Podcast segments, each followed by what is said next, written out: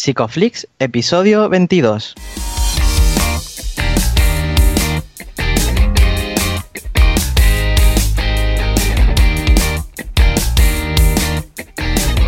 Bienvenidos a Psicoflix, un espacio de psicólogos para psicólogos, un podcast donde entre todos buscamos ser cada vez mejores profesionales de la psicología.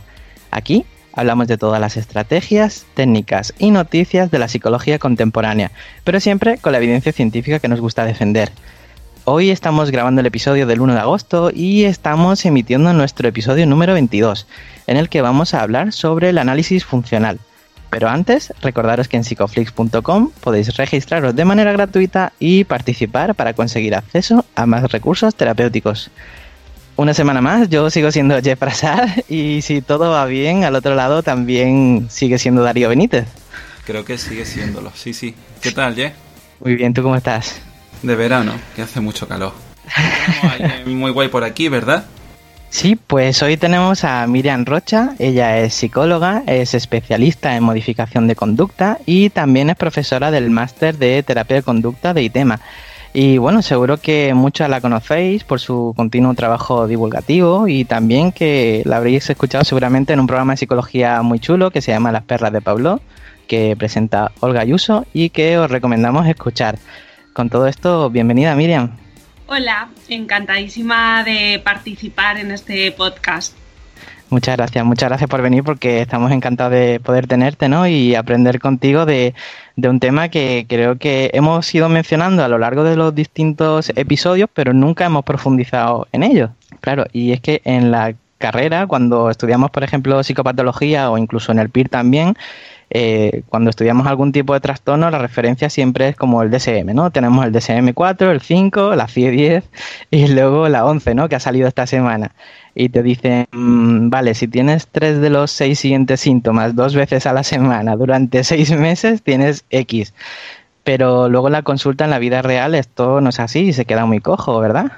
Efectivamente, al final todas esas eh, categorías diagnósticas eh, nos dicen poco sobre lo que le pasa realmente a la persona. Son como casillas en las que, mm, eh, valga la redundancia, encasillamos a las personas en base a unos determinados criterios, unos determinados síntomas o ítems que cumplen o no cumplen. ¿Tú crees que es por comodidad, por algún tipo de consenso? ¿Cómo hemos llegado hasta esto? Bueno, yo creo que eh, eso responde al modelo médico que está muy, eh, bueno, está muy, muy introducido en la cultura y en la sociedad.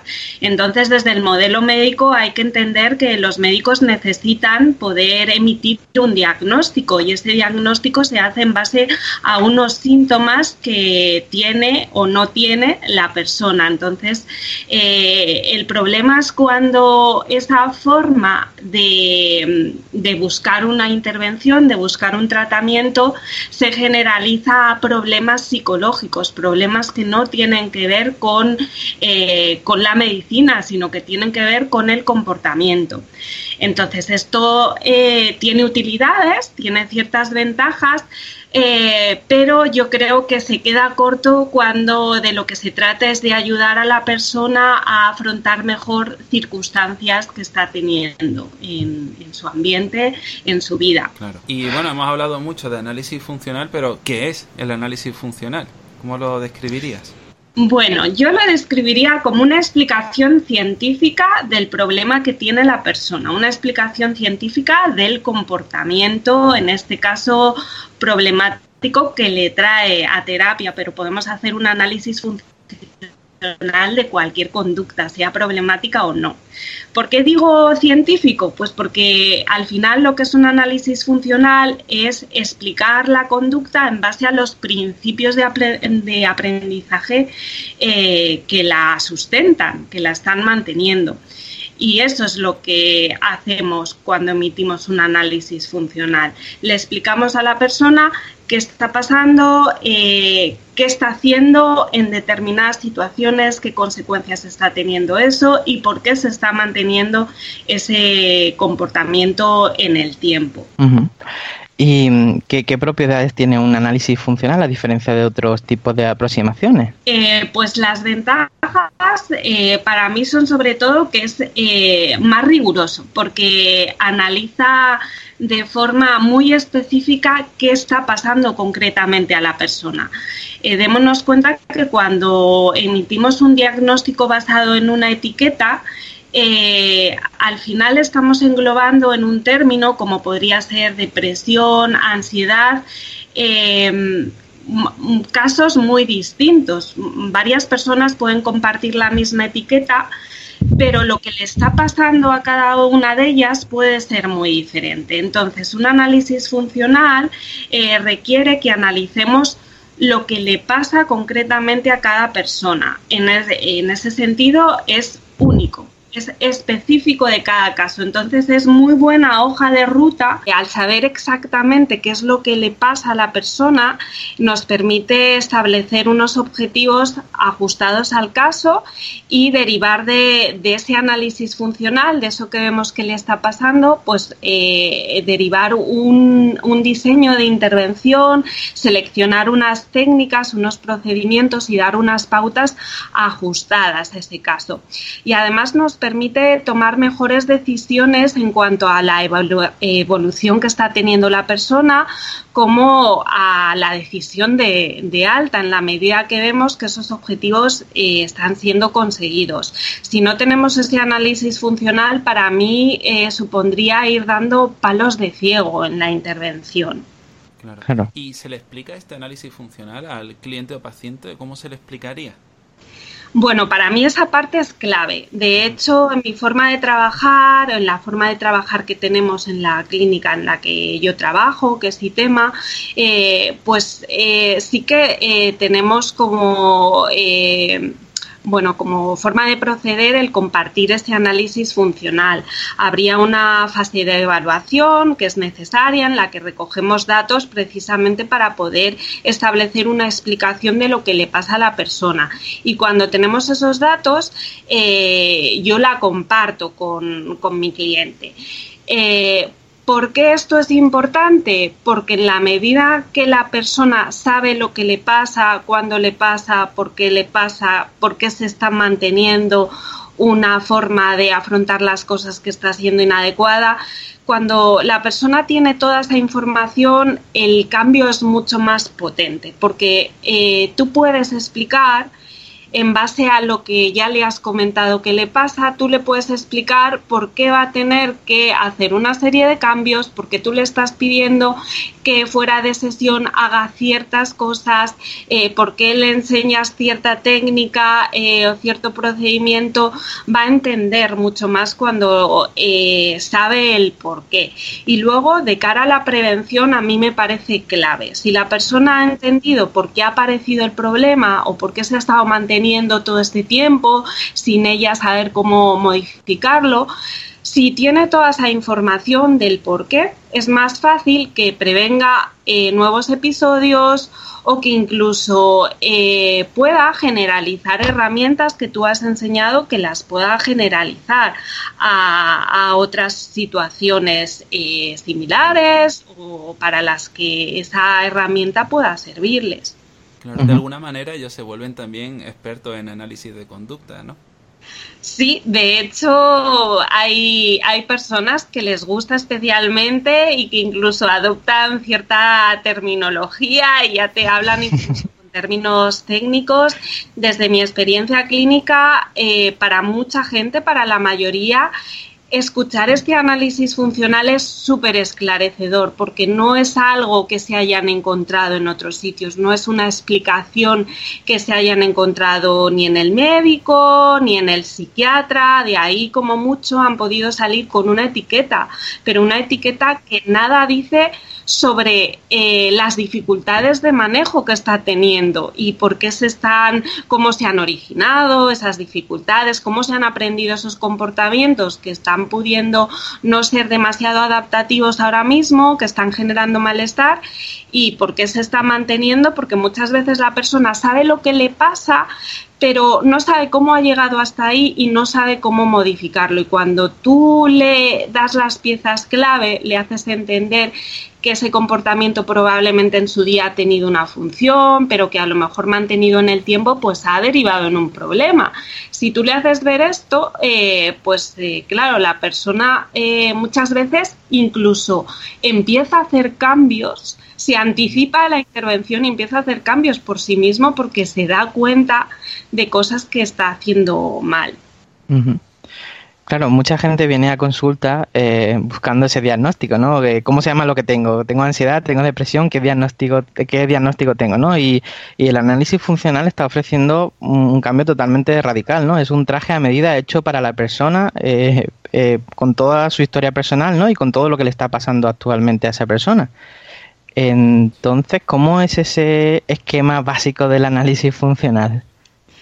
Eh, pues mira, exactamente es un traje hecho a medida eh, y además eh, es bastante global o puede ser todo lo global y completo que queramos hacerlo o que nos dé tiempo a hacerlo en función de cuánto prolonguemos la fase de evaluación, que a mi juicio tampoco debemos prolongarla mucho para poder intervenir lo antes posible.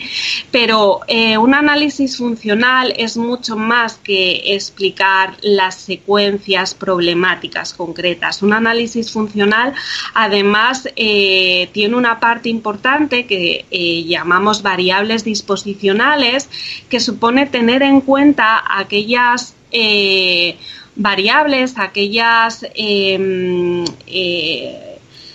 circunstancias que forman parte de la persona, tanto de, sí misma, del propio individuo, como de, del medio, y que son importantes a la hora de entender por qué se ha producido este problema, por qué la persona ha desarrollado o mantiene ciertos comportamientos problemáticos.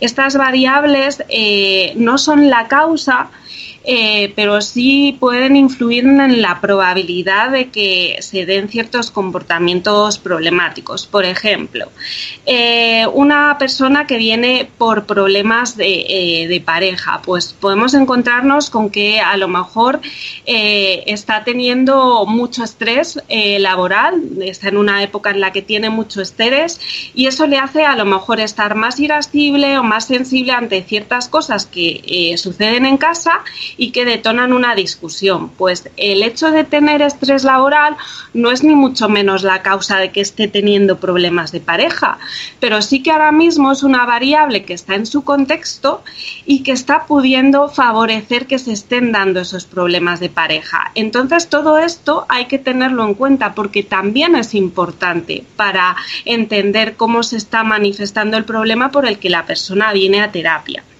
Y luego estarían eh, las secuencias funcionales en sí mismas. Con secuencias funcionales me refiero a eh, estas relaciones que establecemos entre cuáles son los antecedentes de la conducta problemática y qué consecuencias está teniendo en el entorno cuando esas consecuencias son importantes, porque son mantenedoras de, la conducta. Eh, esto es muy importante que la persona entienda, entienda cuál qué es lo que detona eh, la conducta problemática en sí, por qué se está eh, manteniendo. ¿Vale? Porque es lo que va a dar pie a que cuando se encuentren esos detonantes, en esas situaciones o ante esos estímulos, pueda eh, practicar otro tipo de afrontamiento, pueda emitir otro tipo de conducta que le vamos a enseñar. ¿Cómo se hace ese moldeamiento?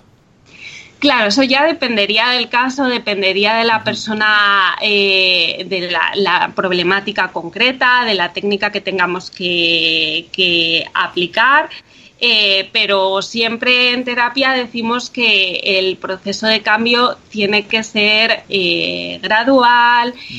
al final, como todo proceso de aprendizaje, ¿no? Empezamos poco a poco introduciendo aquellos comportamientos más fáciles o aquellas cosas que la persona va a poder cambiar más fácilmente, se empieza a practicar, vemos qué dificultades se está teniendo cuando la persona lo aplica fuera de sesión, corregimos esas dificultades, ajustamos también expectativas y poco a poco pues vamos perfeccionando. Claro. Me, me, parece muy interesante lo que estás contando, Miriam, porque eh, siempre que se hace un análisis, ¿no? Eh, se tiene en cuenta el contexto, es lo que tú has comentado. Una persona, pues, por ejemplo, eh, puede evitar comer porque está lleno, ¿no? Y otra persona puede evitar comer, pues, porque está insatisfecho con su peso y no, no quiere engordar. En ambos casos, la conducta es la misma, pero lo que cambia es la función, ¿no? Entonces, ¿Cómo tú analizas la función con el paciente? ¿Qué, preguntas le sueles hacer para, tirar de ahí? Claro, pues mira, efectivamente muchos comportamientos tienen la misma morfología, pero la función es distinta y si la función es distinta, la intervención debe ser distinta. Entonces, eh, para mí una eh, una forma de evaluación o un, procedimiento de evaluación que es muy clarificador es mandar eh, encargar a la persona que haga lo que se llama un autorregistro. ¿Qué es un autorregistro? Pues eh, un papelito que puede ser, bueno, puede ser por escrito, puede ser a través del móvil, de aplicaciones en el que la persona debe anotar cuando sucede algún comportamiento problemático que eh, la persona identifique como parte del problema o que genere malestar. Entonces, yo lo que pido es que anoten la situación, qué está pasando, dónde están, con quién están, eh, qué piensa en ese momento si es que aparece algún pensamiento, qué siente ante esa situación o ante ese pensamiento y qué hace, cómo, cómo gestiona, cómo resuelve la situación, ¿no? Esto a mí eh, me da datos de qué es lo que está pasando, ¿no? Cuál puede ser eh, un posible antecedente, eh, qué hace la persona ante él y qué puede suceder después, qué consecuencias está teniendo porque en base a las consecuencias eh, podemos ver que, un comportamiento pues se está viendo reforzado eh, por el entorno o se está viendo castigado y a lo mejor es un comportamiento que sí que es positivo y que deberíamos tratar de que de alguna forma se vea reforzado y se mantenga. Los detonantes también, eh, los, sí, los estímulos antecedentes también dicen mucho sobre el comportamiento. Te encontrarás también que mucha gente no te haga ese autorregistro cuando se los manda. ¿Cómo intervienes ahí? Claro, bueno, eso también eh, puede pasar. Puede pasar sobre todo cuando eh, las personas no están muy acostumbradas a hacer tareas o en general son poco responsables eh, o también cuando no entienden muy bien por qué les encargas esto. Eh, también desde mi, mi, experiencia, personas que a lo mejor no daban importancia a ese autorregistro la primera vez que se lo, eh, se lo encargaste, cuando lo vuelves a explicar, entienden el por qué, durante la sesión pones ciertos ejemplos de cómo eh, algo que te está contando podría plasmarse en ese registro, sería importante tener la información del momento en el que ocurre. Cuando entienden todo esto, es más fácil que dediquen esfuerzo a la tarea. Si aún así em, la persona no le es fácil completarlo, se pueden hacer registros más básicos eh, o llegar a, determinados acuerdos eh, que registren al menos eh, cinco cosas en la semana, diez cosas, no sé, dependiendo de la persona se pueden establecer acuerdos o si no, bueno, pues nos las tendríamos que apañar para evaluarlo en sesión. Siempre es más rico cuando tienes la información de cómo se da la conducta en el momento, pero bueno, si no, pues siempre podemos utilizar la sesión para ir esclareciendo cómo se dan las cadenas de, de, conducta. Y claro, una vez que ya tienes el autorregistro, eh, ¿cuál es el siguiente paso? Cuando tienes el autorregistro, eh, se trataría de, de ir trayendo tú esas, esas secuencias, ¿no? Eh, pues, por ejemplo, antes habéis comentado un ejemplo de una persona eh, que evita comer porque eh, no se siente a gusto con su cuerpo. Pues a lo mejor resulta que si esa persona hace un autorregistro, nos encontramos con que llega el momento de la comida y la persona dice no voy a comer esto porque si me lo como voy a engordar eh, y me voy a eh, sentir muy mal y muy llena. A lo mejor este pensamiento, además de ser eh, licitador de malestar, de generar ya malestar en sí mismo, pues puede ser un detonante de la conducta de eh, pues tirar la comida, esparcirla de forma que no se la coma pero no se note, o de directamente evitar sentarse a la mesa a comer todas esas conductas estarían reforzadas. Eh, ¿Por qué decimos que están reforzadas desde el punto de vista psicológico? Porque eh, ayudan a la persona a lograr su objetivo de no engordar y evitan un momento de malestar, como sería el sentarse a comer, por ejemplo. Claro, eh, la persona te llega con, un malestar, ¿no? Como es el hecho de, sentirse mal por, por no comer, por comer, perdón. Y, mm, Claro, ¿tú cómo haces para operativizar, o sea, qué preguntas sueles hacer para operativizar cada sección del análisis funcional? En este caso he hablado de los consecuentes, ¿no? Pero ¿cómo es para cada sección?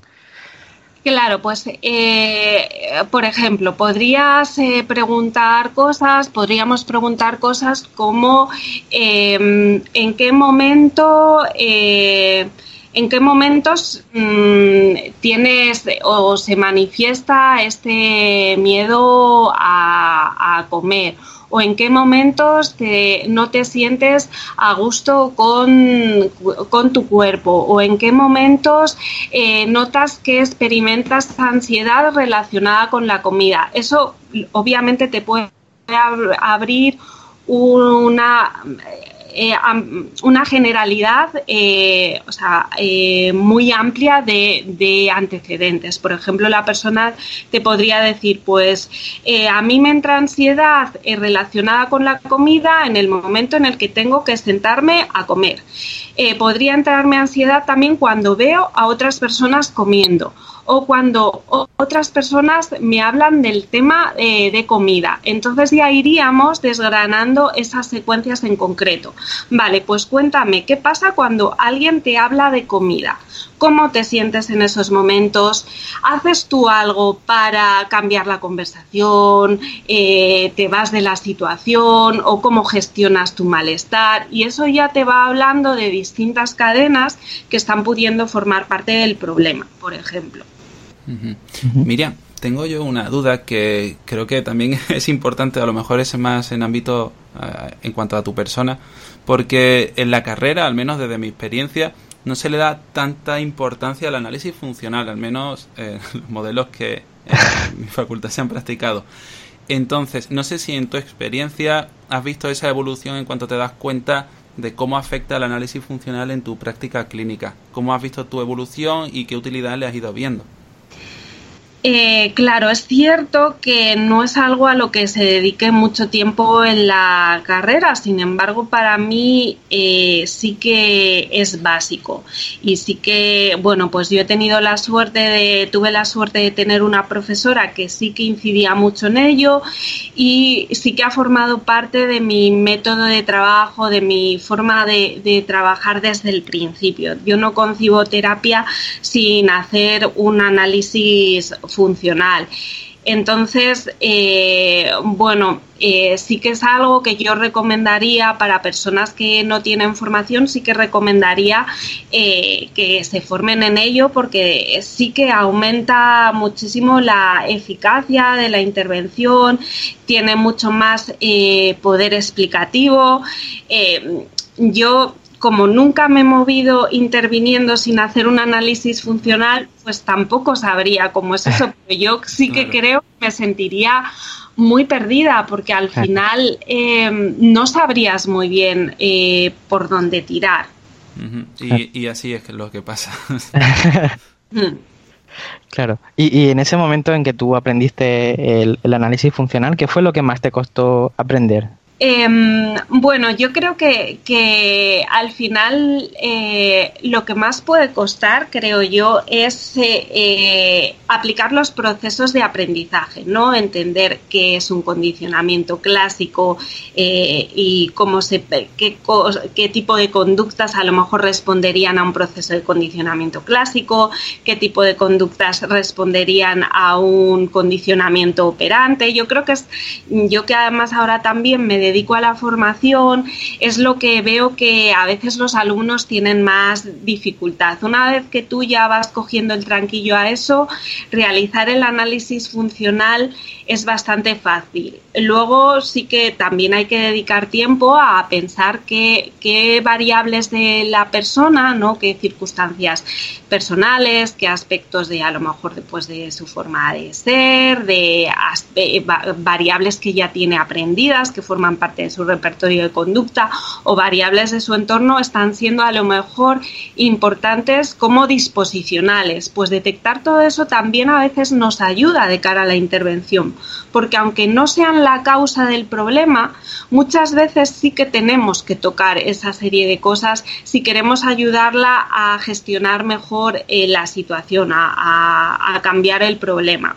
Pues antes os he puesto el ejemplo de una persona que tiene estrés y eso en el trabajo y eso influye en la relación de eh, relación de pareja, pues a lo mejor aunque eso no sea la causa de sus problemas de pareja, sí que va a ser importante dotarla de ciertas herramientas para gestionar mejor el estrés, porque si sabe gestionar mejor situaciones laborales, probablemente eso ayude a que ciertas cosas que se están dando en casa pues no generen menos malestar o no sean detonantes de una escalada, del conflicto, de discusión. Claro. Y bueno, ya en torno a todo esto, y creo que es importante también hacer referencia a ello, porque a veces cuesta un poco definir qué es un problema psicológico, ¿verdad? Incluso se pueden magnificar situaciones que como tal no sean un problema psicológico. ¿Qué opinas tú en torno a esto?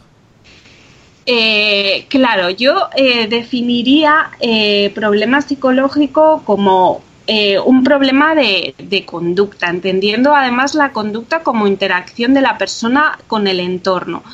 Y, y hablaríamos de problema cuando eh, esa interacción con el entorno está siendo, por así decirlo, inadecuada, es decir, está generando malestar. Si hay algo de lo que la persona hace o de cómo maneja sus situaciones que está generando malestar, podríamos hablar de problema psicológico en el sentido de que a lo mejor eh, aprendiendo la persona a gestionar esas situaciones de otra forma, pues deja de generarle malestar y deja de sufrir. Es cierto que, que no todas las cosas dependen de su conducta. Hay veces que hay situaciones en el medio que son así y no las podemos cambiar, pero a lo mejor sí podemos cambiar cómo la persona está actuando ante ellas. Claro. Eh, mire, me gustaría saber, ahora que estamos hablando de, de, problemas y de análisis funcional, me gustaría saber qué tipo de recursos o formación pueden, eh, bueno, eh, hacer nuestros oyentes, ¿no? Para formarse en análisis funcional, por ejemplo. Mm, bueno, desde lo que yo conozco, que probablemente, bueno, no lo, no es todo, no sé si seguramente haya muchos más recursos. Yo sé que, que formación en análisis funcional como tal me he encontrado poca. Eh, yo sé, nosotros en ITEMA tenemos un máster y impartimos ahí formación. Eh, a veces pues hemos eh, realizado cursos online. Sé que, que, por ahí en ciertas entidades hay algún curso de formación online en, en análisis funcional. Y me imagino que algunos profesores en universidades también, yo tengo compañeros que son profesores también en universidad y sí que sé que dedican tiempo al análisis funcional pero la verdad es que mmm, tengo localizados pocos recursos en ese sentido. Miriam, ¿qué crees que tendrá que pasar para que se le dé más importancia al análisis funcional en la facultad? ¿Qué tiene que pasar? Buena pregunta, buena pregunta, porque yo creo que, que hay ciertas, eh, eh, ciertas, a lo mejor, prejuicios respecto respecto a eso. Parece como que el análisis funcional eh, se se, se relaciona con eh, ciertos eh, modelos o corrientes de la psicología que a lo mejor pues no siempre están bien vistas o no son las que más representación tienen en las facultades. Entonces a lo mejor por eso no tiene tanta cabida. Y yo creo que también se debe a que el modelo médico está eh, muy metido todavía en la psicología cuando la psicología eh, es diferente a la medicina y no debemos utilizar las mismas herramientas que para los médicos sí que les son útiles, porque los médicos sí que necesitan evaluar una serie de síntomas y en la medida en que tiene esos síntomas pueden emitir un diagnóstico y en base a ese diagnóstico pueden recetar una medicación destinada a modificar eso que está pasando pero los problemas psicológicos son problemas relativos a la conducta, son problemas de interacción, son problemas que tienen que ver con cómo la persona está enfrentándose a ciertas situaciones. Y eso no se puede eh, explicar en base a una etiqueta. Claro. Básicamente cambiar el modelo biomédico y culturizar un poquito en cuanto a, lo que es el análisis de la conducta que parece como que está visto de una manera muy estricta y muy mecánica, que a lo mejor...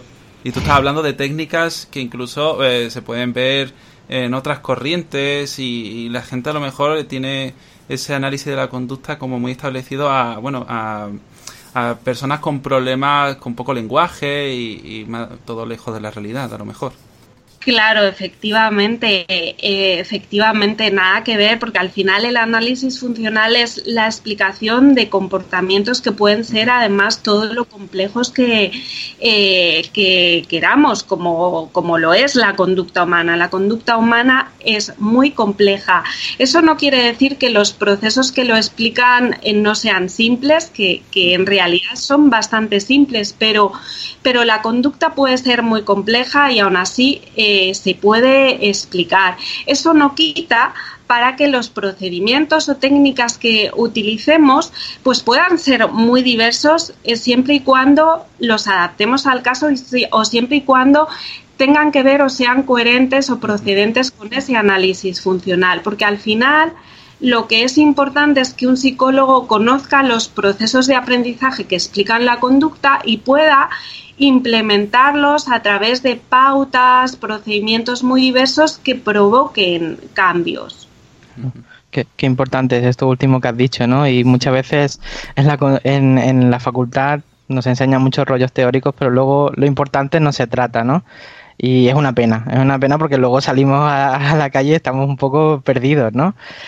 Y, bueno, eh, se nos está yendo un poquito el tiempo, estamos llegando al tramo final del programa. Eh, me gustaría preguntarte antes de cerrar, Miriam, que ¿dónde te pueden encontrar nuestros oyentes? ¿Dónde me pueden encontrar? Pues a ver, yo eh, tengo un blog de psicología que se llama mm, con mi nombre, Miriam Rocha Díaz.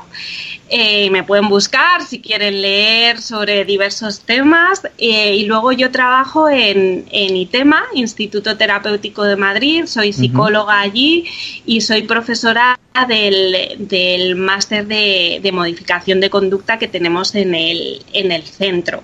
Y luego por las redes sociales, buscándome por mi nombre, pues ahí me encontrarán intento hacer también una labor de, divulgación, intento además, eh, bueno, pues que sea comprensible para personas legas. Claro. No, no, además lo haces muy bien y comunicas cosas complejas de forma muy sencilla y la verdad que es un, gusto leerte. Y mm, nada, te agradecemos mucho el tiempo que nos has dedicado hoy. Estás más que invitada aquí, esta es tu casa, puedes volver cuando quieras y que seguramente pues tendremos muchos más temas de los que hablar. Pues muchísimas, gracias. muchísimas gracias por todo lo que me habéis dicho, por las palabras eh, que habéis tenido de reconocimiento, que siempre es un halago y he disfrutado muchísimo la charla, se me ha hecho súper corta y sí, por supuesto que vamos, que espero volver con cualquier otro tema que os resulte de interés. pues muchísimas gracias, Miriam, de verdad. Muchas gracias, muchas gracias. Y bueno, a nuestros oyentes deciros que que bueno, nos vemos la próxima semana. Os esperamos con un nuevo episodio en el que vamos a hablar sobre emprendimiento en psicología de la mano de Patricia Polo. Y ya sabéis que estamos pues por todo iBox, iTunes o Spotify. Tenéis un botoncito donde os podéis suscribir y os llega una notificación cada semana cuando sale un nuevo episodio. Y nada, tenemos una cita la próxima semana, el próximo jueves a las 8 de la tarde, aquí en Spotify, en iTunes o en iBox. Hasta luego. Hasta luego.